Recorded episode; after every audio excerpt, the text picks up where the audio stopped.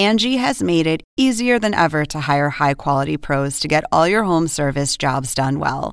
Just bring them your project online or with the Angie app, answer a few questions, and Angie will connect you with local pros who match your specific needs. Or book a service instantly at an upfront price. So join the millions of homeowners who use Angie to care for their homes and get your next home service job done well. Download the free Angie mobile app today or visit Angie.com. That's A N G I.com. Angie has made it easier than ever to hire high quality pros to get all your home service jobs done well. Just bring them your project online or with the Angie app, answer a few questions, and Angie will connect you with local pros who match your specific needs. Or book a service instantly at an upfront price. So join the millions of homeowners who use Angie to care for their homes and get your next home service job done well. Download the free Angie mobile app today or visit Angie.com. That's A N G I.com. Oppenheimer presenta. Llega a usted por cortesía de Sodimac Home Center. Sueña, lo hacemos posible. Ingresa en lacaja.com.ar, asegura tu auto y llévate un 15% de descuento por medio año. La caja, así de simple. Estudia en Argentina. Con estándares internacionales. Residencia universitaria. Aranceles a tu alcance. UADE, una gran universidad. ¿Sabías que según un estudio de la Universidad de Oxford, casi la mitad de los trabajos actuales podrían dejar de existir en 10 años? La inteligencia artificial llegó para quedarse. ¿Cómo te va a afectar la automatización? ¿Cuáles son los trabajos del futuro? Andrés Oppenheimer te lo cuenta en su nuevo libro, Sálvese quien pueda. Y no te quedes atrás. Encuéntralo en librerías.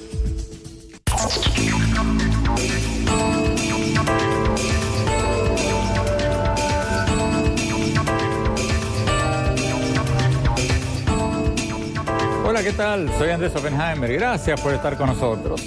La pregunta del día, de la semana, del mes, quizás del año. ¿Se va a desintegrar Europa? Estamos a poco tiempo de la fecha límite para el Brexit, la separación de Gran Bretaña de la Unión Europea, y todavía no está claro cómo se va a dar. Si va a ser un corte abrupto y unilateral un corte acordado con la Unión Europea de común acuerdo entre ambas partes. Y también estamos a poco tiempo de las elecciones en España, que pueden tener un gran impacto sobre el movimiento separatista de Cataluña. Y si Cataluña obtiene un nuevo estatus dentro o fuera de España, la gran pregunta es si eso va a alentar a otros movimientos separatistas en toda Europa. ¿Se van a separar Escocia de Gran Bretaña, Córcega de Francia, Tirol del sur de Italia, Flandes de Bélgica, entre otros? ¿Es posible que se desintegre la Unión Europea de 28 países, una de las principales potencias económicas mundiales? Hoy se lo vamos a preguntar a uno de los grandes intelectuales europeos, el filósofo francés Bernard-Henri Lévy. Bernard-Henri Lévy es el heredero de una gran fortuna, su padre tenía un imperio de empresas madereras, y la revista Vanity Fair lo describió como el profeta provocador de Francia. Acaba de presentar en Estados Unidos su nuevo libro llamado El Imperio y los Cinco Reyes sobre la nueva configuración de las potencias mundiales y ya es un bestseller del New York Times. Hablamos con él desde Washington y le preguntamos cómo ve el futuro de Europa y el futuro del mundo. Y también le preguntamos, como filósofo, si cree que las redes sociales están haciendo que la gente sea cada vez más feliz o cada vez menos feliz. Hoy en día todo el mundo, gracias a la revolución digital, tiene derecho a hablar. Por otro lado, hay un daño colateral. Cuando todo el mundo tiene derecho a hablar, se está muy cercano a decir que el discurso de todo el mundo tiene el mismo valor. Y para que nos cuenten qué está pasando en estos momentos críticos de Gran Bretaña y España, vamos a tener desde Londres a Carolina Robino, directora de BBC Mundo de la cadena británica BBC. Y en nuestros estudios vamos a tener a la doctora María Lorca, profesora de la Universidad de Miami, experta en temas de integración europea. Y más tarde en el programa vamos a hablar sobre la novela más polémica que acaba de salir en México. Se llama Ladrón de Esperanzas y en la portada de esta novela se ve una imagen del presidente mexicano Andrés Manuel López Obrador o alguien que se parece mucho a él. La novela fue escrita por Francisco Martín Moreno, uno de los autores más conocidos de México. Varias de sus novelas históricas han estado en el primer puesto de las tablas de bestsellers de México. Pero según nos dijo Moreno, está teniendo enormes dificultades para promocionar su libro. Dice que mandó unas 60 cartas y emails a periodistas para que lo entrevisten sobre su nuevo libro y muy pocos le respondieron. ¿Lo están censurando? ¿Hay autocensura? ¿O es que López Obrador, con su 78% de aprobación, según una encuesta del diario Reforma, es tan popular que eso de alguna manera hace que muchos no le den una tribuna a sus críticos porque los consideran no representativos? Se lo vamos a preguntar al autor de este libro, a Francisco Martín Moreno. También le vamos a preguntar su opinión sobre los primeros 100 días que acaba de cumplir López Obrador en el gobierno. No en el mundo de la ficción, en el de la realidad. Bueno, empecemos con el drama que está viviendo la Unión Europea ante la cercanía de la fecha límite para la separación de Gran Bretaña de la Unión Europea y ante las elecciones de España. Veamos lo que nos dijo sobre todo esto el filósofo francés Bernard-Henri Lévy. Veamos.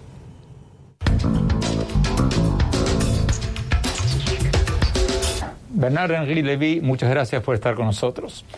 Estamos a pocas semanas de la fecha límite para el Brexit, la separación de Gran Bretaña de la Unión Europea que lleva adelante la primer ministra de Gran Bretaña, Theresa May, y también estamos a pocas semanas de las elecciones en España que podrían tener un gran impacto sobre si Cataluña seguirá siendo parte de España o no. ¿Qué piensa usted que va a pasar? ¿Estamos ante el principio del fin de la Unión Europea o no? No, it is we are at the peak No lo es. Estamos en el culmen de un ataque contra los valores europeos por parte de las fuerzas populistas. Esto es cierto en España incluyendo Cataluña. Hay fuerzas populistas que atacan la democracia de España y la integridad de España. Esto es cierto en toda Europa. Se ven estos ataques, pero un ataque no significa una victoria. No creo que vayan a prevalecer. Creo que la Unión Europea será más fuerte que estas fuerzas populistas, sucias y desagradables.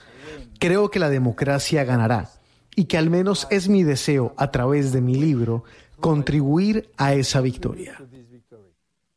Pero, ¿qué hay del Brexit? Usted había dicho, leí en algún lugar que usted decía que respetaba a Theresa May por haber hecho valer la voluntad del pueblo de Gran Bretaña. El Brexit, si sucede, será la peor noticia para los propios británicos. Lo dije desde el primer día.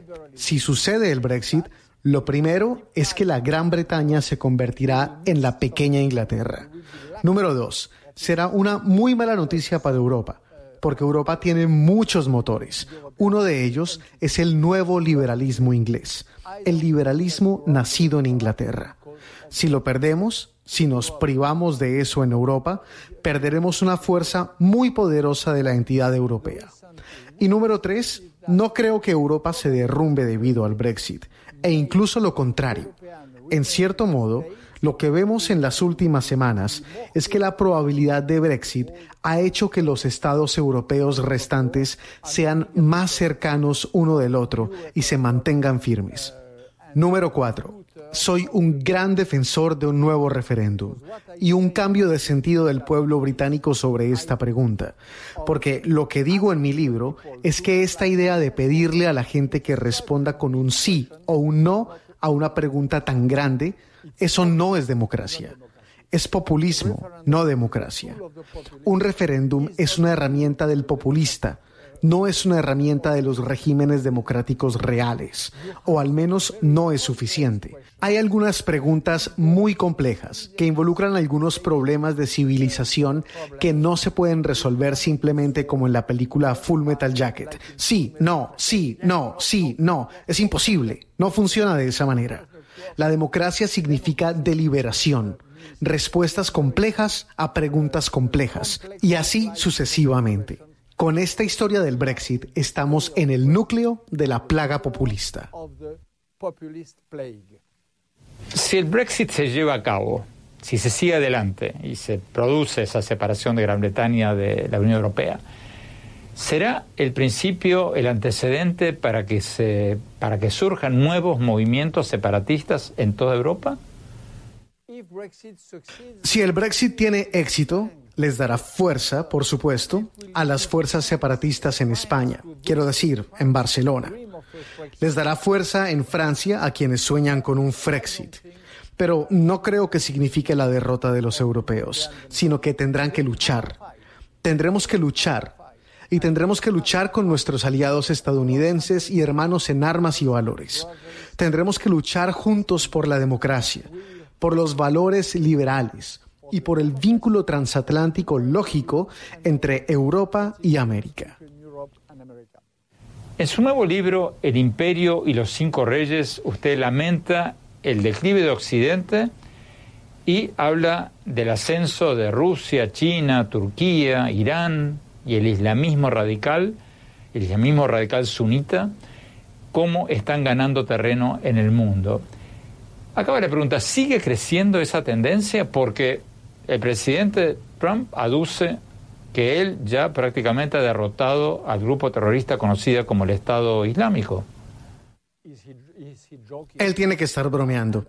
Y usted tiene que estar bromeando. Ojalá, ojalá me equivoque. Pero esta tendencia se manifiesta ahora más que nunca antes. Cuando el presidente Trump decide retirar sus tropas de Siria, ¿qué significa eso? Significa que les entrega a los kurdos, a Erdogan. Lo que él hizo fue darles los últimos demócratas de Siria en bandeja de plata a Damasco y a Bashar al-Assad. Y significa que él hace que los rusos y los chinos sean los dueños probables del Medio Oriente. Lo que hace en realidad es retirarse él y el resto de Occidente con él del escenario del Medio Oriente. Es una abdicación. Y este es solo un ejemplo con las tropas estadounidenses en Siria, pero es uno de muchos. ¿Cómo describiría usted el nuevo orden mundial del que usted habla? ¿Quiénes son y quiénes van a ser los nuevos líderes mundiales? Los líderes del mundo serán los chinos. Ellos son los únicos. Hay dos contendientes, América y Europa por un lado, los cinco reyes en el otro lado, y en el centro tienes algunos campos de batalla. Un campo de guerra económica, de la guerra geopolítica, como países en Asia u otros países en África, y así sucesivamente. Quienes toman el control de este campo de batalla hoy en día son los chinos y los rusos, que son sus aliados. Hoy tienes a China, Rusia, Irán, Turquía y mañana probablemente también a los árabes sunitas y a Arabia Saudita, que moverá esas alianzas y tomará el control de estas partes del mundo desde donde ustedes, los estadounidenses, y nosotros, los europeos, nos estemos retirando. Como filósofo, ¿usted cree que las redes sociales y la tecnología en general están haciendo que la gente sea más feliz o que la gente sea más infeliz? Ambos son ciertos de alguna manera. Las redes sociales y la revolución digital pueden ayudarnos a dar un gran paso en términos de democracia, de acceso universal al conocimiento y acceso universal al derecho a hablar. Hoy en día todo el mundo, gracias a la revolución digital, tiene derecho a hablar. Por otro lado, hay un daño colateral. Cuando todo el mundo tiene derecho a hablar, se está muy cercano a decir que el discurso de todo el mundo tiene el mismo valor, que las palabras de un experto tienen el mismo valor que las palabras de un conspirador. Y eso es un desastre. Eso es desastroso y es un efecto colateral. Estamos entrando en un mundo donde las palabras de los militantes del movimiento BDS, de boicot, desinversiones y sanciones a Israel, que es antisemitismo, tienen el mismo valor que las de mi querido amigo, el difunto Elie Wiesel, escritor y sobreviviente de los campos de concentración. Estamos entrando en ese mundo. Es terrible, pero es momento de arreglarlo. Es hora de que nosotros, como responsables y los ingenieros de estas empresas, reparen y hagan que esta revolución digital vuelva a su verdadero caudal y no se desborde. Pero, ¿cómo se puede lograr eso sin que lo acusen de ser un elitista o de querer censurar el derecho a opinar de cada persona? No me molesta que me llamen elitista, primero que todo, y no estoy en contra. Es más, estoy a favor de la existencia de las élites, y el respeto de las élites es también parte de Occidente. Élite no es una mala palabra. Élite significa la élite del conocimiento. Significa buenas personas que creen en la verdad significa que las personas creen en valores decentes y nosotros tenemos que reafirmar el valor de las élites. La censura, por supuesto que no, pero existen algunas palabras y algunos pensamientos que deben ser condenados. Sueño con un lugar para la vergüenza en Internet, en las redes sociales, donde avergoncemos algunas ideas. Por supuesto, tienen derecho a expresarse, pero nosotros tenemos el derecho y los ingenieros de Facebook o de Twitter tienen el derecho de calificarlos y marcarlos como vergonzosos. Quienes promuevan las teorías racistas, quienes promuevan el antisemitismo, merecen que se les avergüence. Y eso lo pueden hacer Facebook o Twitter.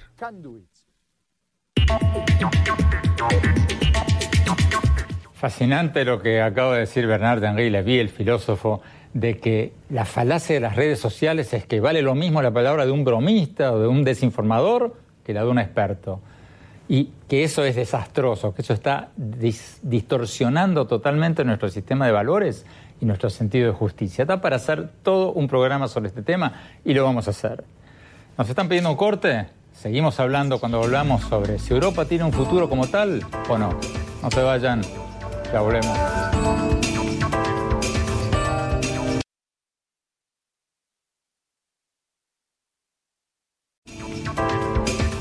Gracias por seguir con nosotros. Vamos a Londres, donde en pocos días, muy poco, vence el plazo para el Brexit, la separación del Reino Unido de la Unión Europea. Tenemos con nosotros a Carolina Robino, directora de BBC Mundo, de la cadena británica BBC. Carolina, gracias por estar con nosotros. Cuéntanos un poco qué está pasando allí en Londres ¿Se va a ir definitivamente Gran Bretaña de la Unión Europea o, todavía hay una posibilidad de que haya otro referendo y se revierta todo, todo este proceso? Bueno, esa es la pregunta del millón y es la pregunta en la que realmente el Reino Unido lleva embarcado desde que empezó el proceso de negociación casi, ¿no? Eh, lo que hemos visto en estos dos años es eh, claramente que no, nunca hubo un plan y en estos días eh, el caos político que se vive eh, lo evidencia más que nunca. ¿Qué va a pasar? En realidad no se sabe. Eh, nos, estamos viviendo una parte del divorcio en que todavía no sabemos si vamos a tener un divorcio. Pensemos que son más de 40 años de matrimonio. Y estamos viendo la parte todavía en que em, vemos si va a ser un, un divorcio amigable, un divorcio amistoso o alguien va a pegar un portazo. Eh, pero y a pesar de eso, estamos recién empezando, si nos imaginamos un divorcio, a ver qué hay en el living de la casa. Nadie, todavía no hemos empezado a mirar ni siquiera qué hay en el sótano, en el ático. Entonces, saber qué va a pasar es bastante difícil. Eh, pero bueno, en estos días claramente eh, vamos a saber más cómo va a ser este divorcio, que es un punto clave para lo que estabas hablando antes de qué va a pasar en Europa. Europa efectivamente ha estado mirando Carolina, todo tú esto das por un hecho de con que va a haber cautela, un ¿sí? Carolina, pero tú, tú, Carolina, pero tú ya das como un hecho que va a haber un divorcio. ¿Ves difícil la posibilidad de que el Parlamento británico diga, caramba, acá la embarramos, demos marcha atrás, rebobinemos, eh, pongamos, hagamos un acuerdo, un arreglo cosmético y eh, quedémonos en la Unión Europea? Eso lo ves muy difícil ya. Yo hablando ayer con una abogada me decía eh, que todavía no había agua para esa piscina. Eh, yo creo que es verdad, no lo descarto del todo, para nada. Eh, es una de las posibilidades, pero es una posibilidad que tiene un costo político muy grande. Entonces yo creo que todos van a ir agotando primero otras instancias, que son la instancia de retrasar la salida, hacer otro referendo Incluso si pensamos la primera, la ministra principal de Escocia, Nicola Sturgeon, que ha sido muy dura con la negociación y con Theresa May, y que obviamente hizo un referendo ya sobre la independencia de Escocia, eh, ha estado más bien eh, mirando con cautela y hablando más de un segundo referendo sobre el Brexit que sobre la independencia. Todavía la que eh, revocar el artículo 50 y acabar con el Brexit, creo que nadie se atreve a apostar directamente. Eh, Carolina Rubino, ¿quién pierde más si se produce este Brexit abrupto? Si no se llega a un acuerdo y Gran Bretaña sale unilateralmente de la Unión Europea. Eh, yo creo que pierde más Reino Unido. las, em, las visiones que hay de, una salida dura son bastante catastróficas. Eh, ya hemos visto, no ha sido nada tan drástico, pero hemos visto una desaceleración económica, la caída de la libra, y hay muchas cosas que han ido pasando que no, no, se, no se pierden bajo este manto tan grande de cómo va a ser el Brexit pero hay agencias eh, internacionales que pertenecían a la Unión Europea que ya tienen nuevas sedes, se habla de qué va a pasar con, el, centro financiero y sobre todo eh, si se produce abruptamente la falta de un, de un acuerdo hace que, por ejemplo, hay cosas tan básicas como qué va a pasar con los alimentos. Eh, hay gente que es la gente que tiene más pánico que está acaparando alimentos como no sabemos qué, puede pasar, efectivamente em, hay mucha incertidumbre y mucho, mm, eh, muchas cosas que quizás no van a ser tan graves, pero sí sabemos que em, hay países que no pertenecen, que no es tan grave el divorcio como la forma del divorcio. Hay países que no pertenecen a la Unión Europea y tienen una gran relación con ella, como Noruega o Suiza. Eh, entonces, irse mal sí le significaría a Reino Unido un costo mucho mayor. Europa ha demostrado, em, sorprendentemente quizás, porque tenía muchas fracturas antes del Brexit, eh, una unión que muchos no esperaban. Y creo que esta unión, obviamente, con los años o cuando ya se entienda cómo va a ser el Brexit, puede volver a desintegrarse, pero sí ha demostrado una unión que claramente los tiene más fuertes. Si pensamos Reino Unido representa como un 5% del presupuesto de, la Unión Europea. Ellos tienen cómo arreglarse más que lo que pierde el Reino Unido, que no solo es las grandes cosas económicas, sino las cosas cotidianas, ¿no? ¿Qué va a pasar con los europeos que viven acá, con los, con los, con los británicos que viven fuera? Y todas las pequeñas cosas que uno no se da cuenta que estaban metidas en este contrato de matrimonio y que después de 40 años ya uno las da por hechas. Doctora María Lorca, ¿este es el final de la Unión Europea o no?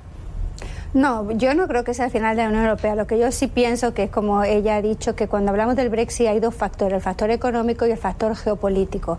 Sí es cierto que dentro del factor económico, pues yo estoy completamente de acuerdo con ella de que el Reino Unido va a sufrir más. Pero hay un factor muy importante que es el geopolítico. En un momento en el que tenemos unas elecciones al Parlamento Europeo que vienen en mayo, en un momento en el que hay un montón, digamos, hay una lucha entre los globalistas y los patrióticos, los nacionalistas en contra de la Unión Europea.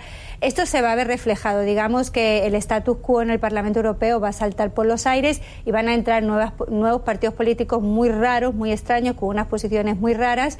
Y yo creo que en este raras nacionalistas. Nacionalistas, exacto. En un momento en el que como se ha dicho antes, el, los Estados Unidos está buscando un aliado. Y yo creo que la unión transatlántica de toda la vida se puede ver duramente dañada porque los Estados Unidos va a decir, bueno, primero organícense ustedes y yo me voy para China, que yo tengo mucho lío en China y muchos intereses en China, y cuando ustedes en Europa se organicen y vuelvan a ser Europa, pues me llaman. ¿Va a pasar eso o va a pasar al revés?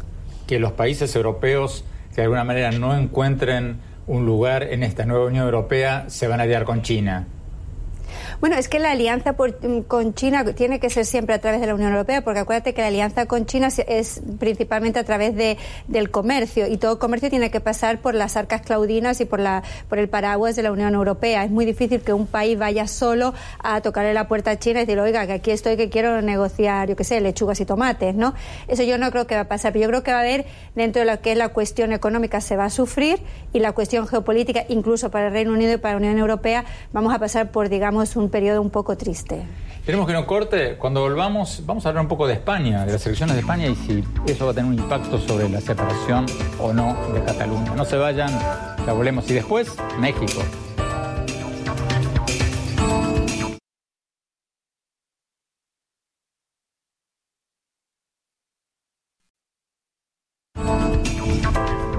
Gracias por seguir con nosotros. Dentro de muy poco, el 28 de abril, se van a realizar las elecciones generales en España. Las más recientes encuestas muestran que el Partido Socialista Obrero Español, el PSOE del presidente Pedro Sánchez, sería el partido más votado, pero a la hora de formar gobierno podría ganar una coalición de derechas o de centro derecha encabezada por el Partido Popular, Ciudadanos y Vox, este nuevo partido de ultraderecha. En otras palabras, el río está muy revuelto y no está nada claro quién podría ser el próximo presidente del gobierno español. Doctora María Lorca, a ver, ¿a quién le apuestas? ¿Quién crees que tiene las mayores chances de ser el próximo presidente de España?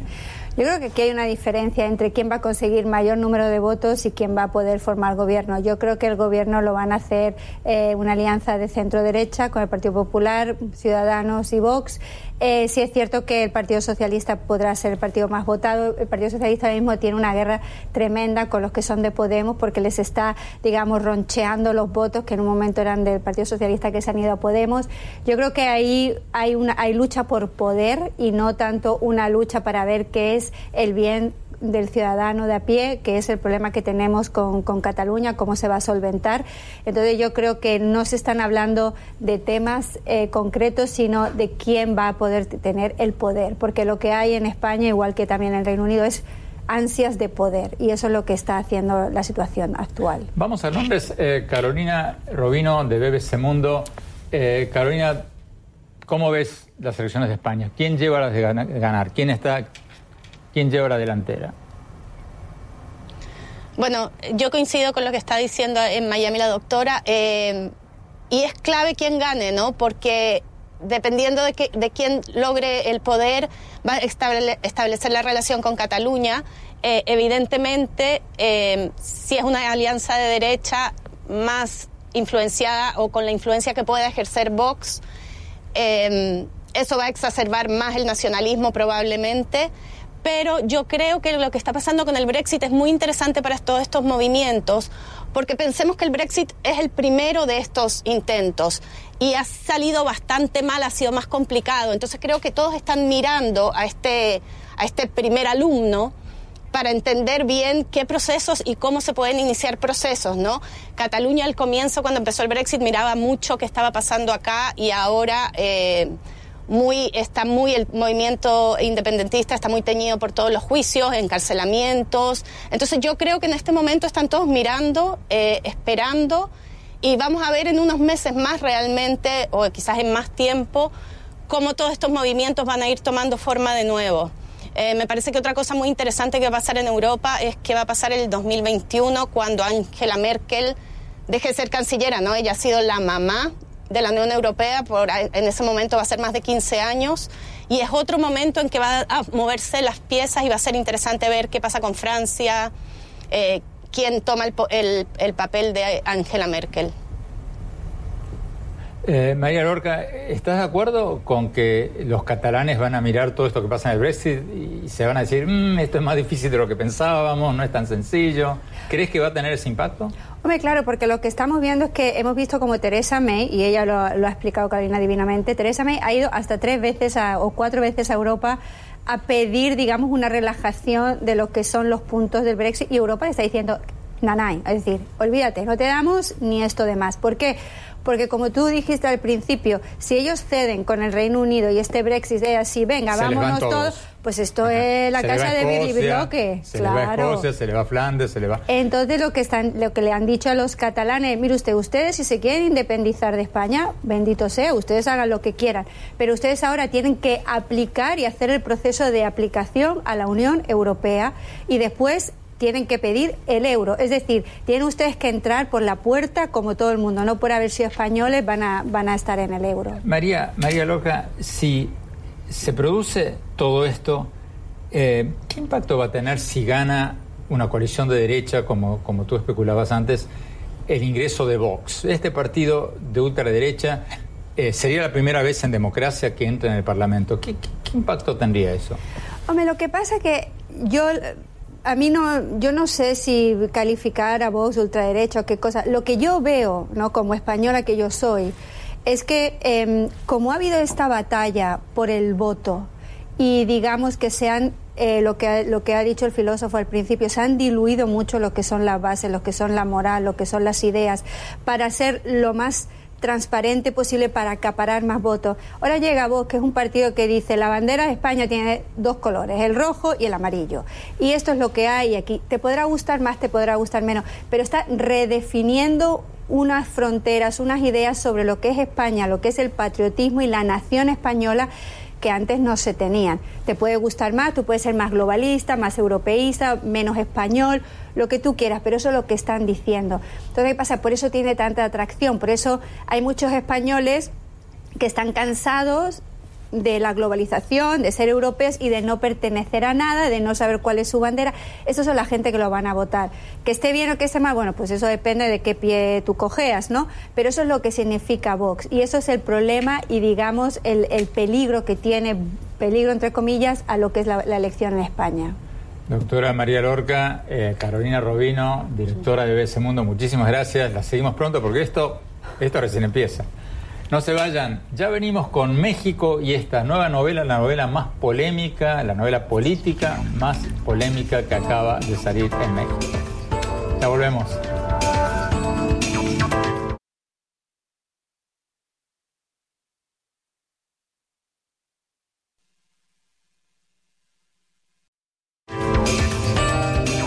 Gracias por seguir con nosotros. Como les contábamos al comienzo del programa, vamos a hablar sobre la novela más polémica que acaba de salir en México. Se llama Ladrón de Esperanzas y en la portada de esta novela se ve la imagen del presidente mexicano Andrés Manuel López Obrador, o por lo menos alguien que se parece mucho a él porque la foto está tomada de espaldas. La novela fue escrita por Francisco Martín Moreno, uno de los autores más conocidos de México. Varias de sus novelas históricas han estado en el primer puesto de las tablas de bestsellers de México. Pero, según me dijo Moreno en una conversación telefónica que tuvimos hace pocos días, esta vez está teniendo dificultades para promocionar su libro porque muchos medios no le están dando la oportunidad para entrevistarlo, para promocionar sus libros, como ocurrió en ocasiones anteriores. Se lo vamos a preguntar directamente a él, eh, que está con nosotros de Ciudad de México. Francisco, muchísimas gracias por estar con nosotros. Cuéntanos un poco, por favor, qué está pasando con tu nuevo libro, Ladrón de Esperanzas. ¿Cuáles son los problemas que estás teniendo?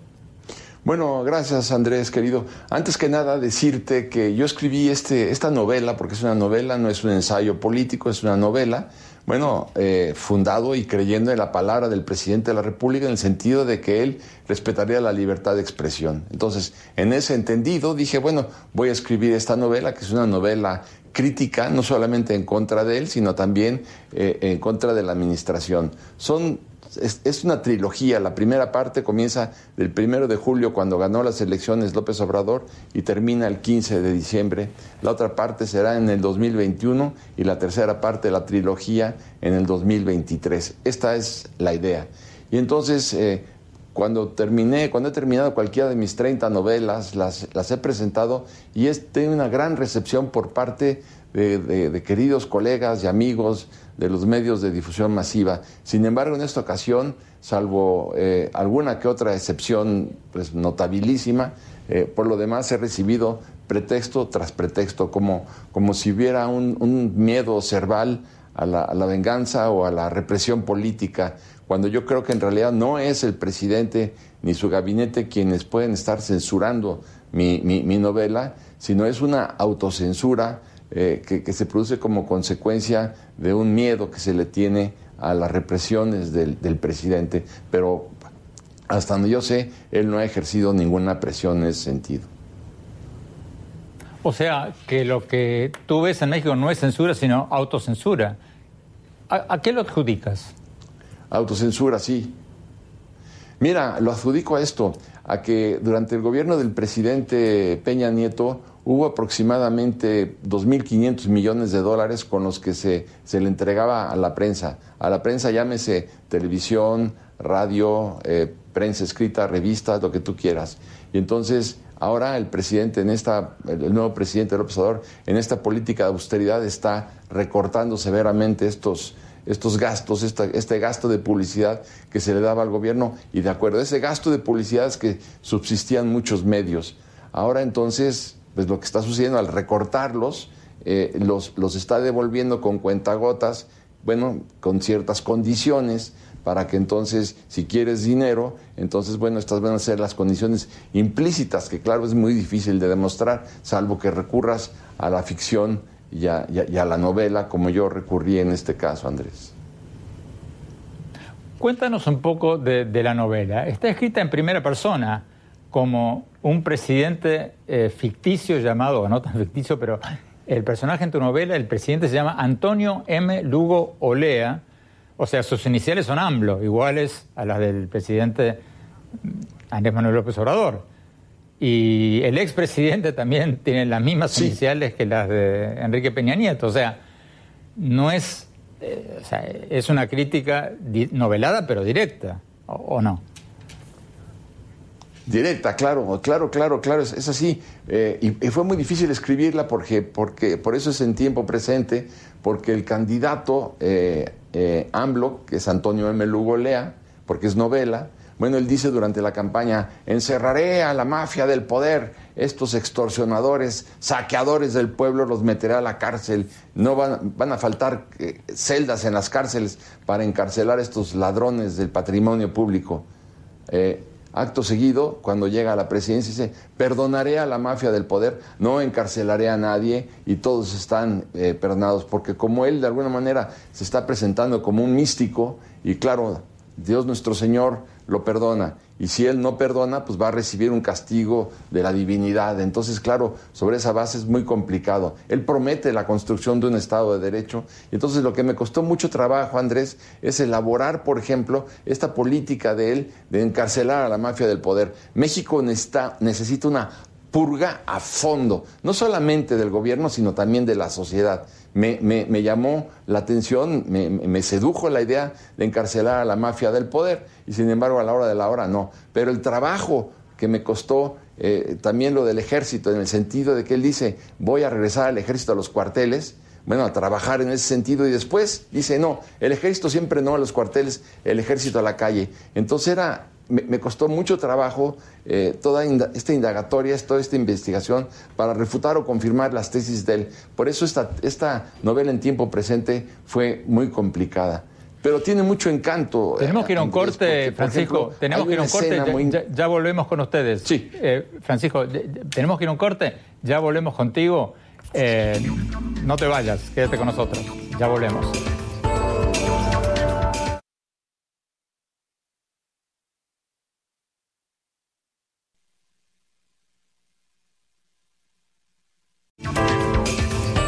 Gracias por seguir con nosotros. Seguimos hablando con Francisco Martín Moreno, uno de los autores más conocidos de México. Acaba de escribir una novela muy polémica que se llama Ladrón de Esperanzas. En la portada de esta novela se ve una imagen del presidente de México, Andrés Manuel López Obrador. Eh, Francisco Martín Moreno nos decía recién en el bloque anterior que sí, que es una novela periodística, pero que se refiere obviamente al actual presidente de México. Francisco, ¿Qué respondes al argumento de que quizás es demasiado pronto para sacar una novela crítica sobre López Obrador porque apenas lleva 100 días en el cargo? Alguien podría decir, bueno, Francisco, dale un poco de tiempo. ¿Qué respondes a, ese argumento? No necesito ni un segundo más, querido Andrés. No, no, no necesito darle ni un segundo más de tiempo. ¿Por qué? Porque desde el año pasado, más o menos por abril del año pasado, se llevó a cabo un pacto de impunidad entre el presidente de la República, en mi caso, en mi novela Pasos Narro, que es Peña Nieto y, y AMLO. Este pacto de la impunidad consistió en pavimentarle el camino al presidente, al candidato AMLO, a cambio de que él no encarcelara a nadie de la mafia del poder, ni al presidente de la República, ni a sus secretarios, ni a los gobernadores. Entonces, el, candidato AMLO cedió a este, este sistema de chantajes a cambio de llegar a la presidencia de la República. Y el presidente eh, Pasos Narro, a su vez, bueno, con tal de de que a nadie de su gabinete ni a él mismo lo encarcelaran, entregó el país a este candidato para garantizarle el acceso a la presidencia de la República. Entonces yo me pregunto, ¿quién de los dos es peor? Eh, el, el presidente Peña Nieto o Pasos Narro en mi novela, que entregó el país a cambio de la impunidad, o el otro que compró su, acceso a la presidencia con tal de perdonar a esta pandilla que gobernó este país durante el sexenio anterior. Entonces, eh, en este caso no se puede demostrar eh, eh, documentalmente este pacto de impunidad. De ahí que sea tan interesante la ficción periodística, porque entonces es claro que dentro de esta ficción, atando cabitos y hablando con muchos de los interesados, se logra eh, eh, eh, contra, bueno, se, logra extraer una gran conclusión en donde sí se dio este pacto de impunidad, en donde por, por supuesto yo ya no le puedo conceder ningún tipo de perdón a, a ninguno de los dos pero menos aún cuando se cancela el aeropuerto de la Ciudad de México, porque una, inversión de 200 mil millones de pesos se quedó enterrada en el subsuelo de la Ciudad de México. Entonces se perdieron 45 mil empleos, más 150 mil millones de dólares que hubieran significado el 1.5% de, por ciento del crecimiento eh, económico de México. Entonces, estos son pasos muy claros en donde dijo, dijo el presidente AMLO, que él quería ser el mejor presidente de México y ya fue el peor presidente electo de México en la historia de este país.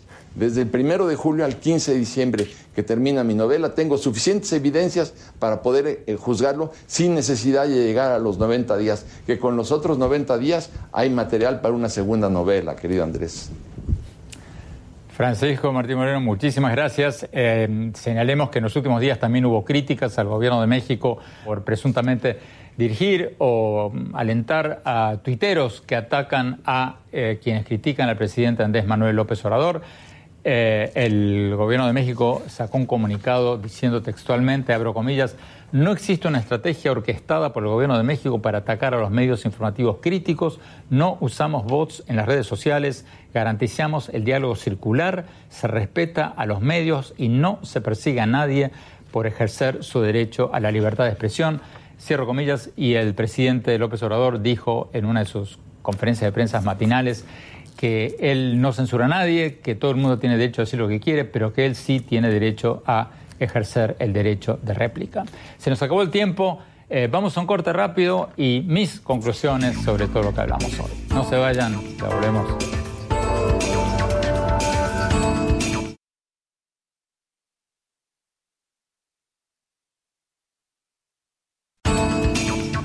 Muchas gracias por seguir con nosotros. Mi reflexión sobre el tema con el que abrimos el programa de hoy. Si la Unión Europea de 28 países se va a desintegrar y si el Brexit, la salida del Reino Unido de la Unión Europea, va a ser el inicio de una cascada de movimientos separatistas en toda Europa, empezando con Cataluña en España. Yo coincido con nuestro invitado de hoy, el filósofo francés Bernard Henri Lévy, en que la desintegración de la Unión Europea sería una muy mala noticia, no solo para los británicos y para los europeos en general, sino para todos. Quisiera agregar otro motivo al que dio él, al que dio Bernard Henry Levy, un motivo del que hablé en un libro que escribí hace algunos años que se llamaba Los Estados Desunidos de Latinoamérica. Y ahí decía que la Unión Europea es un ejemplo de integración económica para América Latina, o más bien debería serlo. Porque mientras los países latinoamericanos hemos creado una verdadera sopa de letras de instituciones para la integración regional, el comercio interregional es bajísimo, ridículo. Fíjense, solo el 15% de las importaciones de América Latina vienen de países latinoamericanos. O sea, el comercio intrarregional es del 15%. Mientras que en Europa el 70% de las importaciones de los países europeos vienen de otros países europeos. O sea, el comercio interregional es del 70%. Escucharon bien, son cifras recientes de la OCDE, de la Organización para la Cooperación y el Desarrollo Económico. ¿Qué hicieron bien los europeos? Los europeos empezaron desde abajo, con metas muy concretas, haciendo un acuerdo de libre comercio para el carbón y el acero. Y después, con los años, con las décadas, le fueron agregando cada vez más productos hasta abarcar casi todos los productos en un mercado común. En cambio, en América Latina lo hicimos al revés. Hicimos grandes cumbres regionales para crear un gran mercado de libre comercio de América Latina, lo anunciamos a los cuatro vientos y después los países no pudieron ponerse de acuerdo en acuerdos de libre comercio prácticamente para comerciar ningún producto en particular. Nos quedamos en las grandes declaraciones, en la poesía. Por eso, creo y espero que sobreviva la Unión Europea, porque ha sido un ejemplo para todos, un ejemplo de cómo evitar las guerras incentivando el comercio y un ejemplo para lograr la prosperidad regional. Ojalá que el Brexit no sea el principio del fin de este experimento tan exitoso para la humanidad. Bueno, se nos acabó el tiempo. Ojalá les haya interesado el programa de hoy. No se olviden de visitarnos en nuestro blog andresopenheimer.com. Si se registran ahí, les vamos a mandar por email todas las semanas mis columnas del Miami Herald y nuestros más recientes programas de televisión. Les recuerdo la dirección del blog es andresopenheimertodoseguido.com y síganos en nuestro Twitter, arroba Oppenheimer y en nuestra página de Facebook y ahora también en Instagram, en Andrés Oppenheimer Oficial. Muchas gracias por habernos acompañado. Hasta la semana próxima.